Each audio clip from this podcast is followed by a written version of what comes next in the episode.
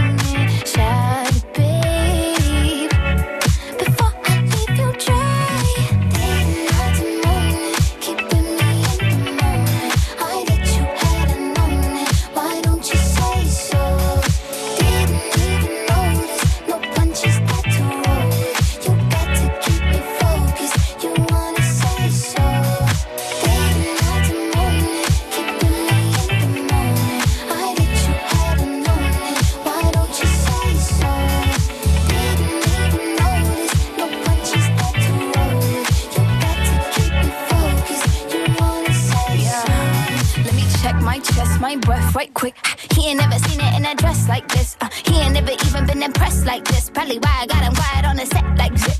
Like it, love it, need it, bad. Take it, own it, steal it, fast. The boy stop playing, grab my ass. Acting like you shy. Shut it, save it, keep it pushing while you beating round the bush and knowing you want all this